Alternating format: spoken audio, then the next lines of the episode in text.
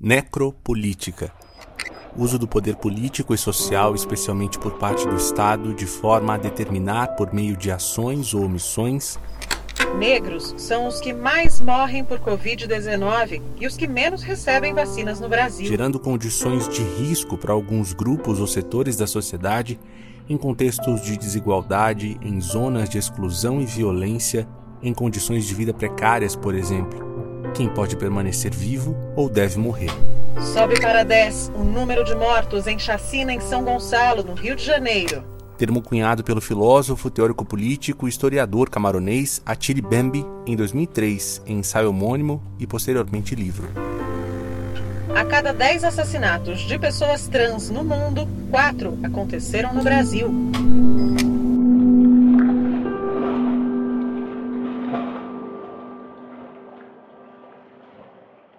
Você ouviu uma das definições de necropolítica da Academia Brasileira de Letras. E também ouviu títulos de reportagens que saíram na imprensa nos últimos dias. E nada disso é por acaso. É sobre isso que a gente vai conversar com Osmair Cândido, coveiro, filósofo e nosso colunista. Esse tema tem aparecido bastante nas palestras dele. O conceito é absurdo, mas bastante real, como a gente descreveu nas manchetes que a gente leu agora há pouco. Por ações práticas ou por uma série de falta de ações em medidas de saúde, educação e segurança, o Estado acaba definindo quem deve viver e quem deve morrer. Essa nossa conversa com o Fininho é a última de 2021, mas ele volta no ano que vem, na nossa sétima temporada.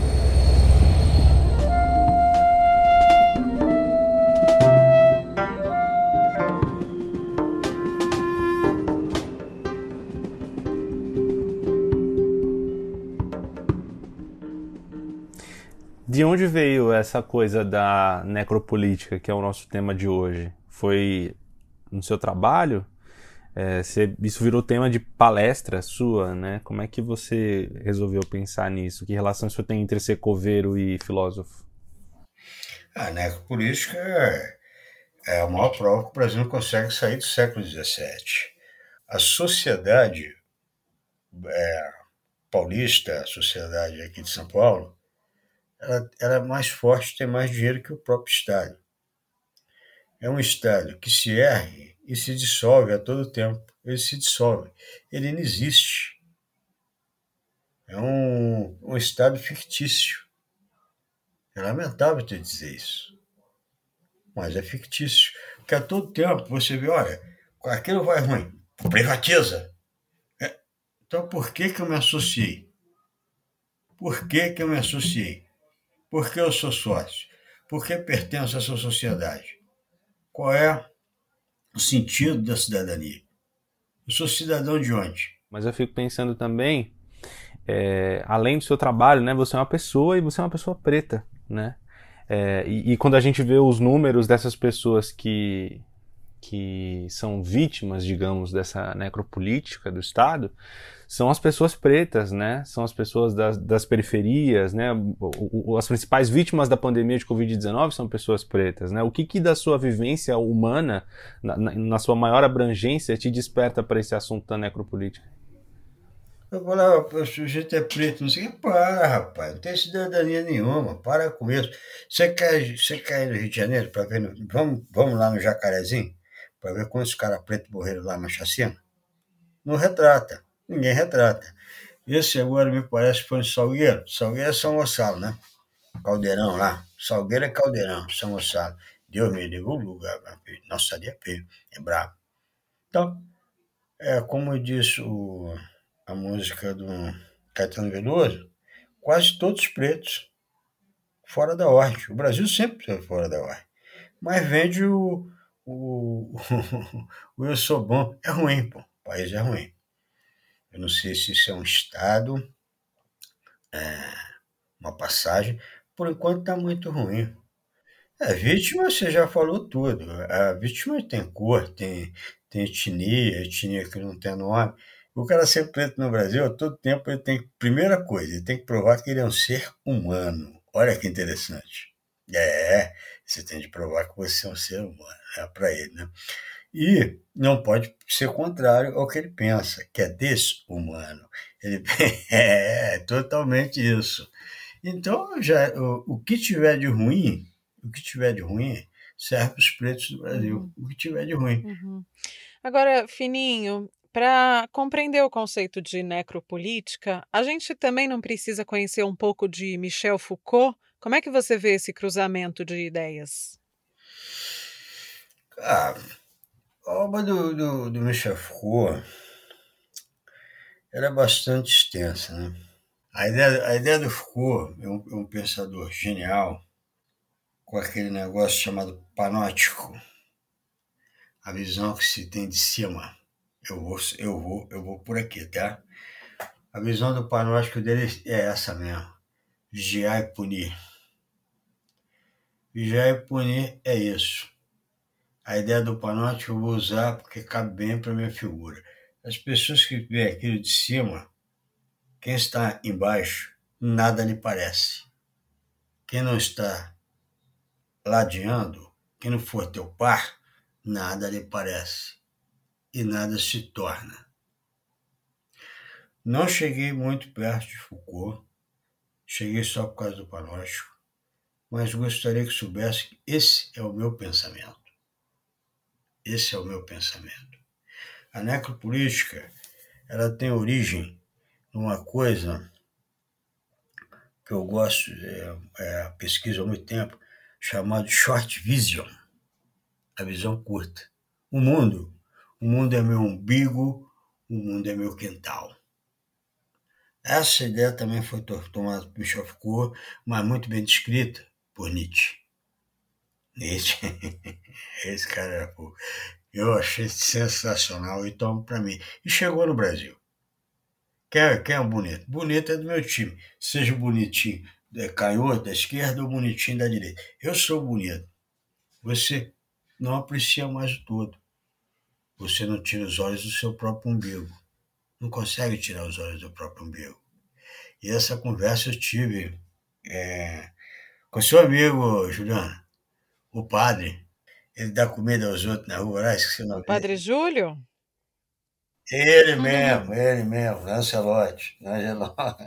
É uma grande pessoa, que figura, hein? Um dos maiores brasileiros vivos.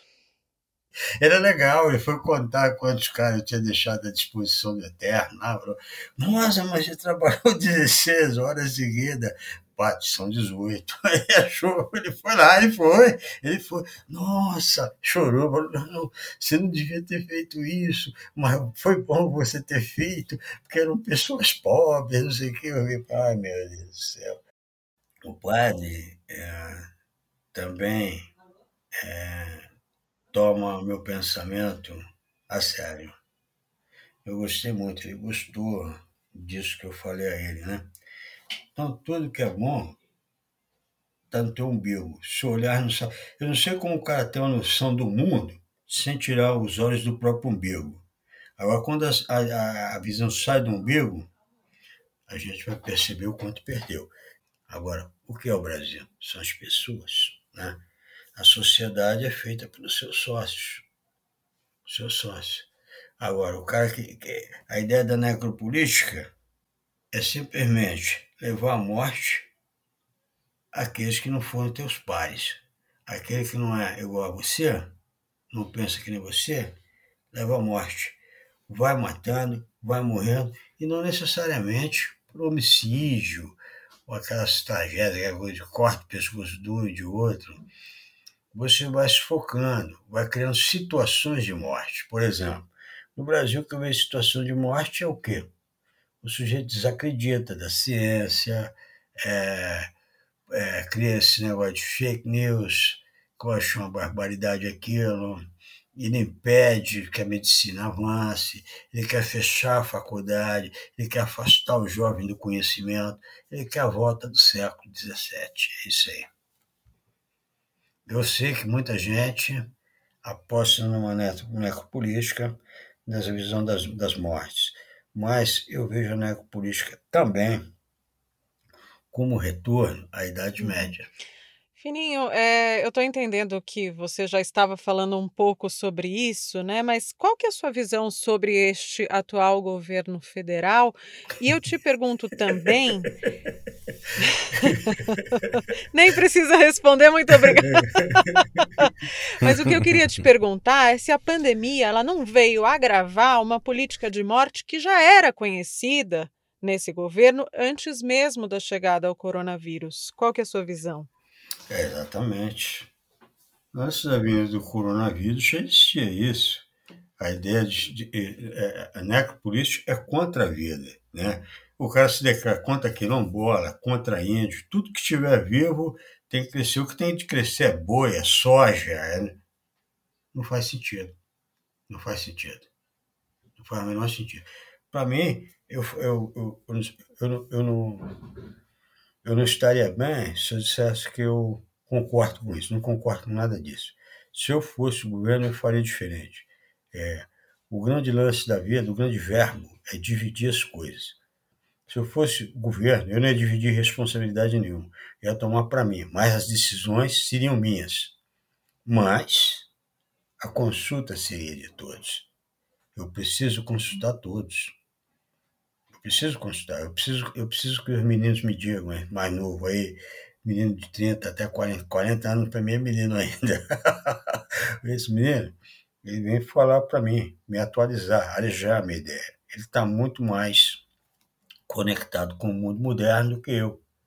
E não fazer fazer da, da, do meu governo o inferno dos outros. Não, não, não.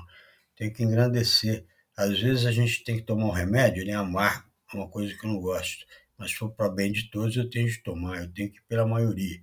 Eu não posso ficar cego pelo poder, ah, isso adoece. E a nação toda adoece com isso. Eu, sinceramente, não sigo esse governo. Tenho até pena de quem segue, sinto muito. Faria tudo ao contrário. Faria tudo ao contrário. Consultaria sim. E aceitaria sim ajuda do, do, do, dos países nórdicos que querem, é, de certa forma, conservar o bioma, querem conservar, é, amazônico, né? o cerrado, tudo aquilo que o Brasil vinha fazendo antes, eu ia manter. Eu só ia me preocupar com aquilo que realmente necessitasse. O que já estava tudo certinho, eu não ia mexer. Ah, eu não ia contra satélite, eu não ia contra isso. O meu, o meu país seria um país totalmente sem Deus, laico. Cada qual que escolha o Deus que quiser. Se não quiser escolher nenhum, pois bem. Nós somos sócios por conveniência.